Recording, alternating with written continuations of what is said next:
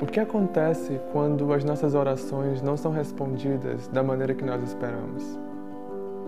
Recentemente eu li uma série de estudos e reflexões sobre alguns salmos da Bíblia e um deles me chamou bastante atenção.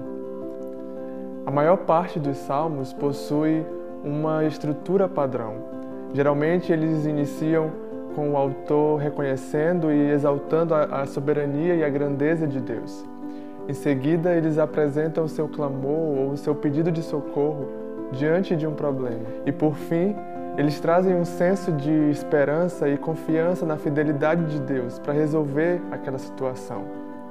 O Salmo 88, porém, é uma exceção.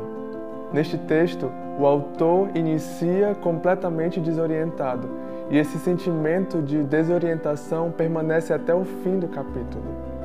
Quão estranho isso pode parecer para nós? Estamos tão acostumados a crer que tudo vai dar sempre certo no final que podemos até nos questionar se este salmo não estaria incompleto. As palavras dos salmistas são pesadas e difíceis de digerir. Eles expressam o sentimento de estar como um preso que não pode fugir e usam expressões como a minha vida está à beira da sepultura e as trevas são a minha única companhia. E elas dão o tom desesperador da situação em que ele se encontra. E não é assim que nós nos sentimos muitas vezes diante das nossas dores e lutas. Parece que não há mais solução, parece que chegamos ao fim e simplesmente não conseguimos enxergar a tão famosa luz no fim do túnel. Qual é então a nossa atitude quando nós não recebemos a solução que nós tanto procuramos? A lição deste salmo é muito mais profunda do que isso. A verdade é que, independente se as nossas petições serão atendidas ou não, Deus quer nos ensinar que não há nada que nós não possamos levar diante dele.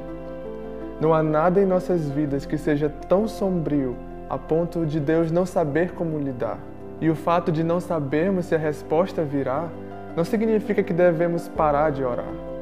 Mesmo quando eu não entendo o motivo de estar passando por adversidades, eu ainda assim posso levar em total confiança qualquer situação diante de Deus em oração.